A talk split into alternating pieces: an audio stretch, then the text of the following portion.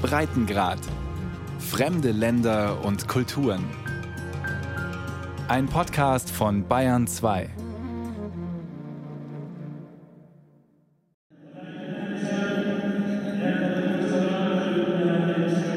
Gleich fängt das Gebet in der Hagia Sophia an. Die Istanbuler Fremdenführerin Umut Bacici braucht etwas, um zu verstehen, was über den Lautsprecher genau gesagt wird. Auch für sie ist die ganze Situation noch neu. Frauen sollen in die extra Frauensektion auf der rechten Seite, heißt es. Die Männer dürfen zum Beten im mittleren Bereich bleiben. Umut Bacici läuft in Strümpfen rüber, wo schon ein paar Frauen bereit zum Beten knien. Die Schuhe bleiben im Vorraum in dunklen Holzregalen. Das Personal weist einige Touristinnen darauf hin, ihr Haar mit einem Schal zu bedecken. Es hat sich einiges verändert, erklärt die 43-Jährige. Sie haben Teppich ausgelegt. Das ging alles recht schnell. Dann kamen diese ganz neuen Abtrennungen für den Frauenbereich dazu und sie haben Vorhänge angebracht. Wir werden das sehen, wenn wir zurück in den mittleren Bereich dürfen. Sie bedecken die Gottesmutter und Jesus Christus und auch ein weiteres Mosaik von Engel Gabriel. Also. Tatsächlich ist im Innenraum das Umfahren Pavillon, ein Bodenmosaik am Platz des Kaisers, nicht unter dem türkisfarbenen Teppich verschwunden. Inzwischen knien zahlreiche Männer im Innenraum und Frauen im kleinen Bereich auf der Seite. Dazwischen die wenigen internationalen Besucher, die es in Corona-Zeiten noch in die Hagia Sophia zieht. Die meisten packen ihre Handys weg, versuchen sich dezent im Hintergrund zu halten, um nicht zu stören.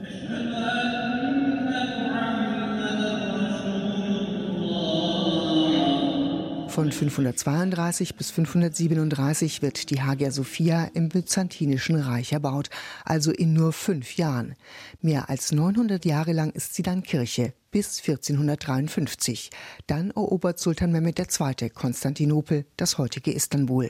Der Bau wird zu Moschee. Kirchenglocken, der Altar, Ikonen, christliche Insignien und Mosaike zerstört, übermalt oder verschleppt und Minarette angebaut.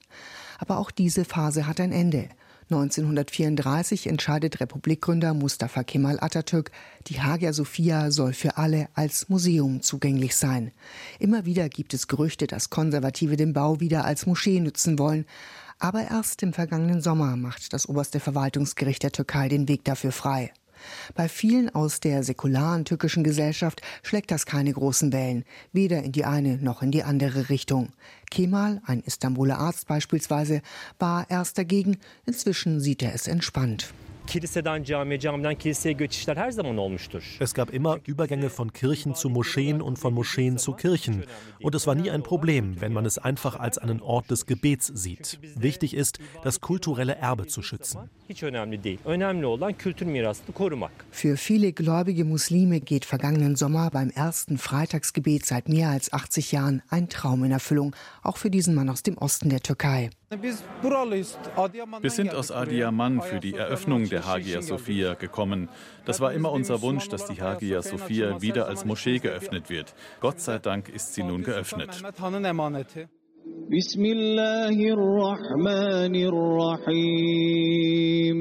Am 24. Juli feiert er mit 350.000 Besuchern und Präsident Erdogan. Fast wie ein Eroberer besteigt der Chef der Religionsbehörde Dianet Ali Erbasch mit einem Schwert die Gebetskanzel. Eines Tages wird Konstantinopel erobert werden. Gesegnet ist der Herrscher, dem dies gelingt. Die Hagia Sophia ist vor der Zeit von Mehmed II. nicht irgendeine Kirche. Sie ist Krönungskirche der byzantinischen Kaiser, Kathedrale des ökumenischen Patriarchats Konstantinopels, ein universelles christlich-spirituelles Zentrum. Für viele orthodoxe Christen gilt sie auch heute noch als großes Heiligtum. Janis Galizis gehört der griechisch-orthodoxen Gemeinde in Istanbul an. Rund 2000 Mitglieder hat die griechisch-orthodoxe Gemeinde in Istanbul heute noch.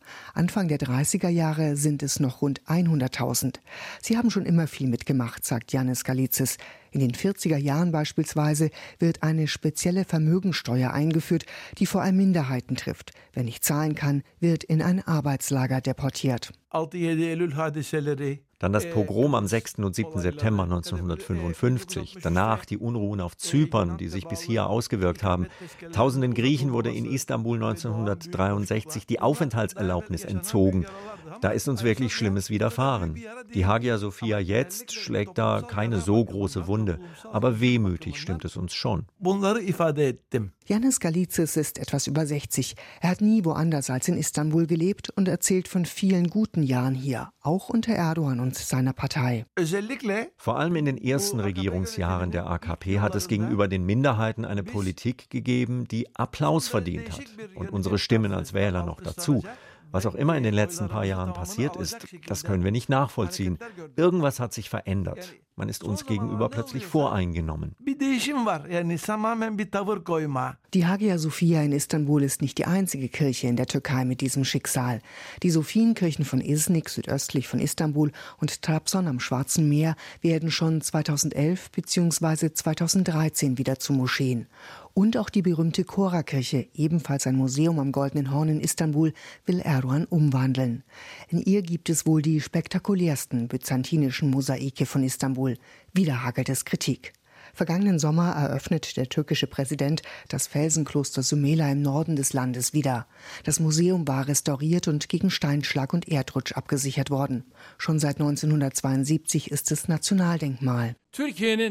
Ich möchte mit dieser Restaurierung die Aufmerksamkeit von denen gewinnen, die uns immer wieder kritisieren. Die Arbeiten sind ein weiteres konkretes Beispiel dafür, wie wir uns dem Erbe aller Zivilisationen in unserem Land annehmen, es erhalten und verschönern. Wenn es tatsächlich so wäre, dass, wie behauptet oder angedeutet, wir eine Nation wären, die Bauwerke und Symbole anderer Religionen zerstört, dann stünde dieses Kloster, das sich seit über fünf Jahrhunderten in unserem Besitz befindet, heute nicht mehr.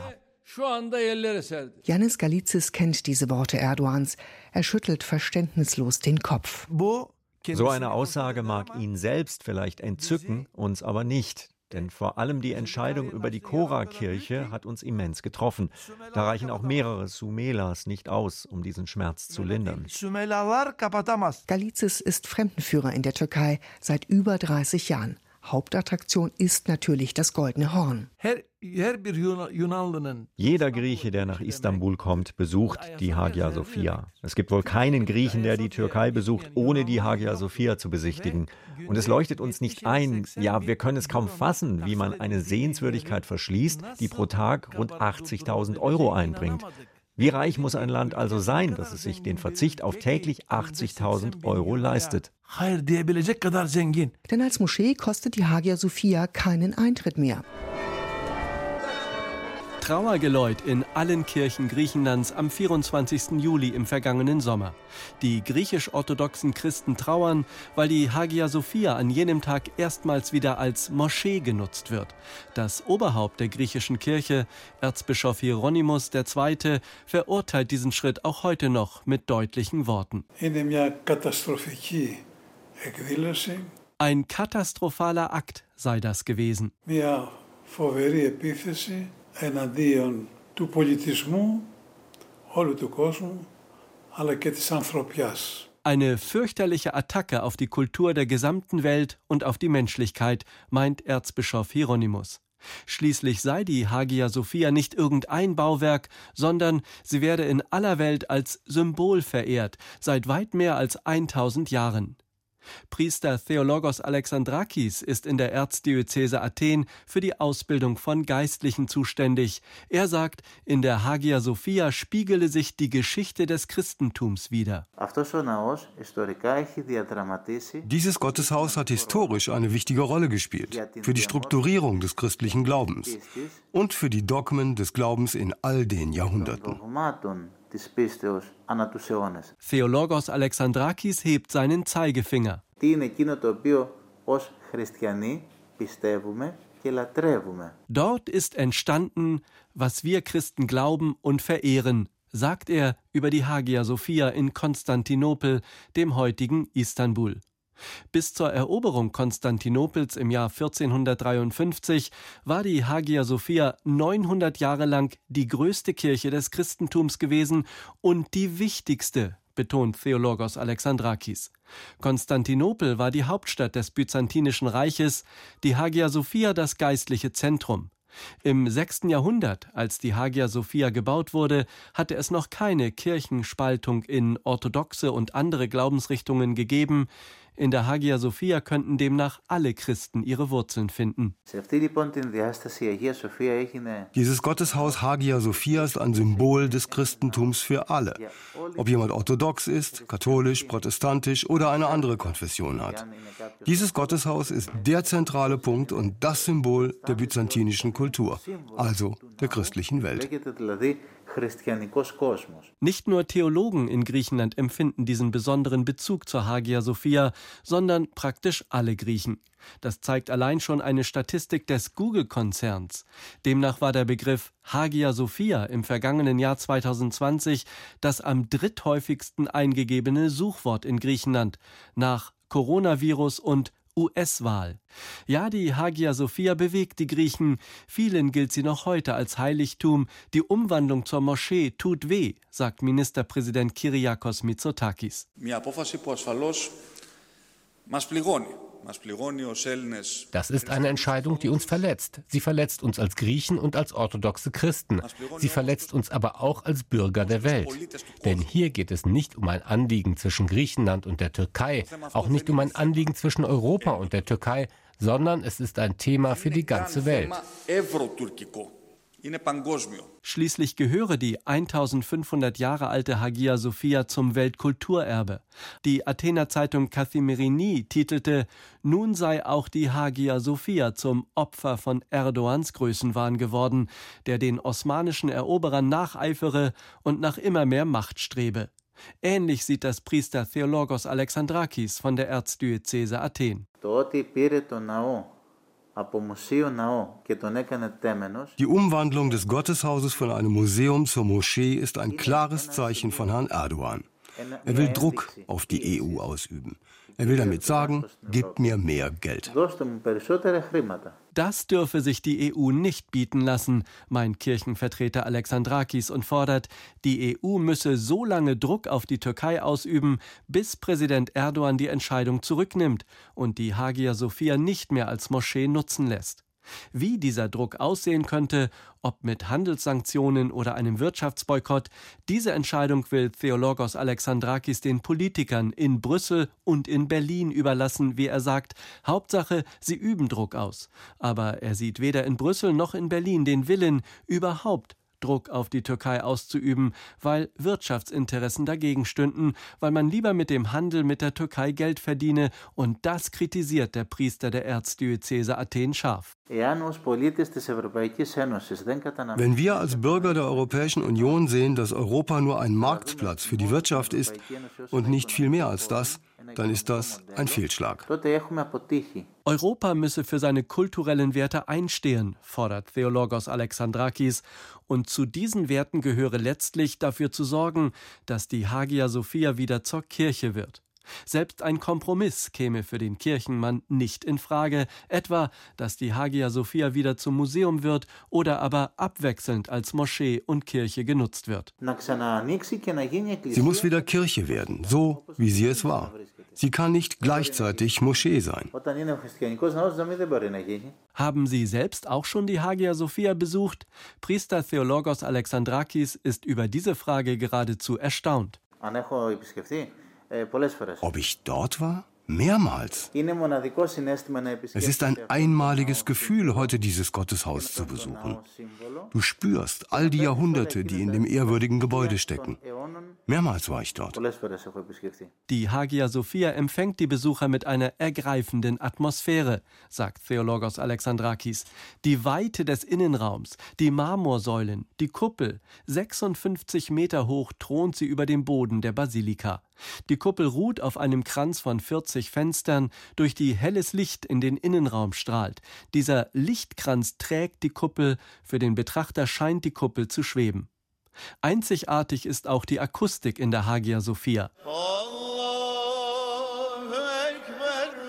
Das wurde hörbar, als im Juli vergangenen Jahres erstmals wieder muslimische Gebete durch das Gotteshaus hallten.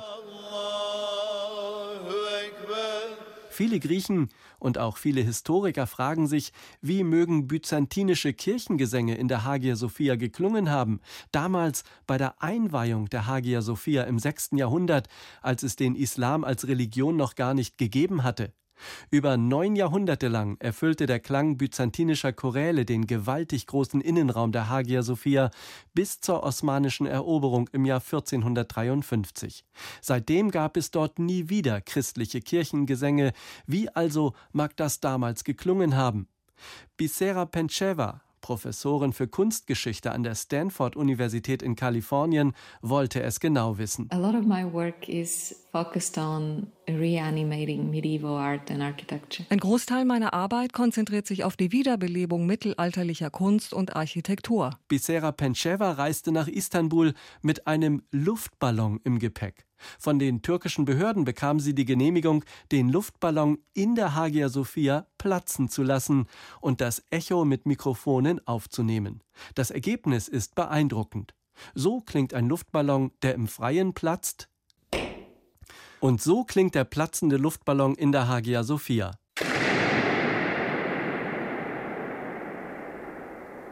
Die großen Innenwände der Hagia Sophia lassen den Schall gut zehn Sekunden nachklingen. Dieses charakteristische Echo der Hagia Sophia haben Akustikspezialisten der Stanford-Universität digital aufgeschlüsselt. So können sie den Klang der Hagia Sophia auf jede beliebige Schallquelle übertragen, zum Beispiel auf den Gesang des Chores Capella Romana. Der Chor aus Portland, Oregon in den USA singt byzantinische Choräle aus dem 13. Jahrhundert.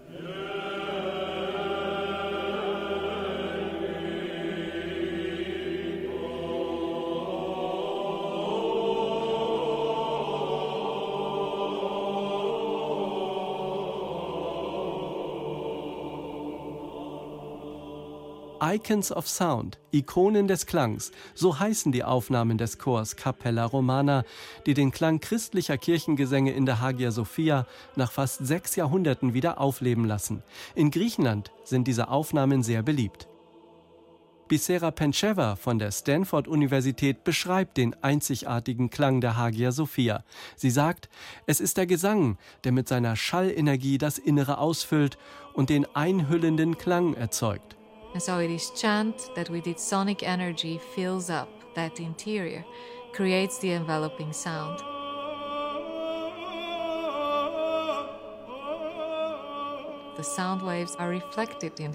Die Schallwellen werden in diesem Innenraum reflektiert, von den polierten Oberflächen und dem Marmor, dem Boden und den Wänden. Der Raum hält diese Reflexion und diesen Nachhall über einen langen Zeitraum aufrecht. Der Gesang kommt zwar ursprünglich aus den Kehlen der Sänger, aber alles klingt nach in diesem großen Raum, so als komme der Gesang auch von einer göttlichen, körperlosen Stimme, die man nicht sehen, aber hören kann. Like a divine bodiless voice that you cannot see but you can hear. So also klingt die Hagia Sophia als Kirche. Viele Griechen wünschen, der Klang solcher Choräle könnte eines Tages auch tatsächlich wieder den Innenraum der Hagia Sophia erfüllen. Doch das wird wohl vorerst ein frommer Wunsch bleiben, denn vorerst ist die Hagia Sophia wieder eine Moschee. Der Religionswissenschaftler Ihsan Eliacik lebt und arbeitet im Istanbuler Stadtteil Balad. Der liegt ebenfalls am Goldenen Horn und ist ein besonderer Stadtteil. Hier wohnen bis Ende der 40er Jahre viele Juden. Als Israel gegründet wird, wandern sie aus und Türken, Kurden und Roma, vor allem aus Anatolien, ziehen ein aber man sieht in den engen Gassen auch immer wieder den einen oder anderen orthodoxen Geistlichen im schwarzen langen Gewand. Denn nicht weit von Eliaciks Büro ist die Georgskathedrale, der Sitz des ökumenischen Patriarchats von Konstantinopel mit seinem Oberhaupt Bartholomäus I. In dieser Atmosphäre beschäftigt sich der muslimische Religionswissenschaftler mit der Frage, was einen guten Moslem ausmacht. Seine Antwort unterscheidet sich deutlich von der des türkischen Staates, sagt er. In ihren Augen ist ein guter Muslim nur einer, der sich zum Gebet verneigt, der fastet, der eine Wallfahrt macht, der sich verschleiert, streng verhüllt und in die Moschee geht. Ich sage dagegen, das können keine Voraussetzungen für gute Muslime sein, da es sich dabei höchstens um Rituale handelt. Eines dieser Rituale zelebriert der Chef der türkischen Religionsbehörde Diyanet Ali Erbaş am Eröffnungstag der Hagia Sophia. Er steigt mit einem Schwert in der Hand auf die Minbar, die Kanzel der Moschee. In früheren Jahrhunderten, wenn die Sultane Gebiete erobert hatten, dann veranlassten sie als Zeichen ihrer neuen Herrschaft Freitagsgebete, an denen sie sich mit einem Schwert in der Hand beteiligten. Das ist das Produkt einer dschihadistischen, kriegerischen, missionarischen Religionsauffassung. Mit den Werten des Islam hat das nichts gemein. Aber das Dilanet setzt diese Tradition fort, weil es stockkonservativ ist und diese alte Religionskultur ohne zu hinterfragen übernimmt.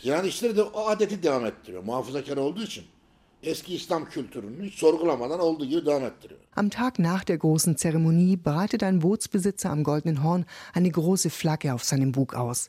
1453 steht drauf.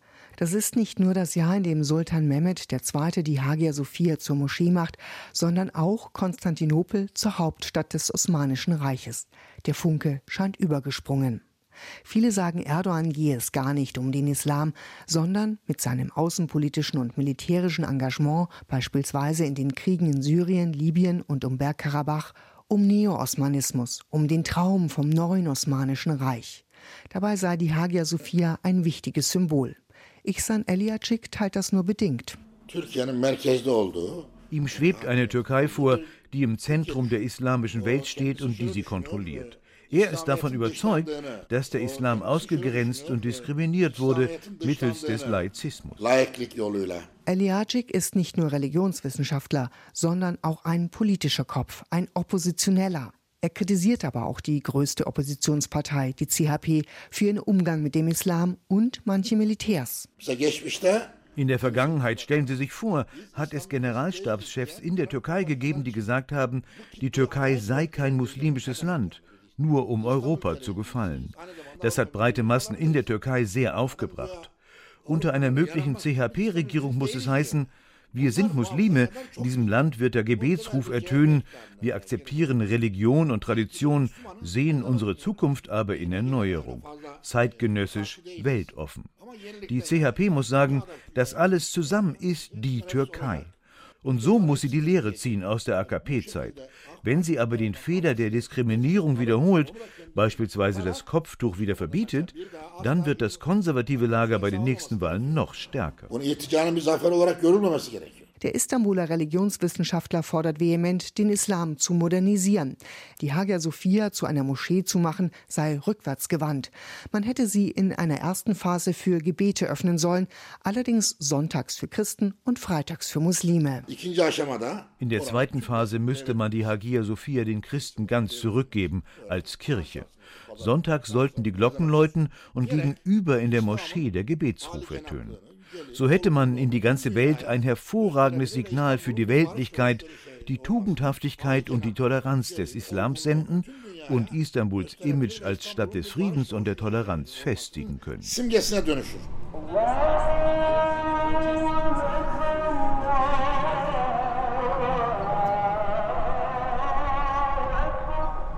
Gegenüber, da ruft die blaue Moschee zum Gebet. Darum herum zahlreiche andere.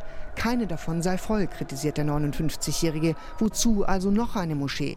Für ihn habe aber auch die Hagia Sophia als Museum nichts mehr Innovatives gehabt. Sie wäre einfach nur weiter dagestanden. Dabei ist es so wichtig, dass sich die Menschen dieses Landes wieder an die anderen gewöhnen, wie es früher war, beispielsweise auch in Balat, dass die Menschen dieses Landes sich nicht an Glockengeläut stören, dass sie wieder ein Miteinander entdecken. Denn ein Nebeneinander bringt nur Unheil, birgt Gefahren.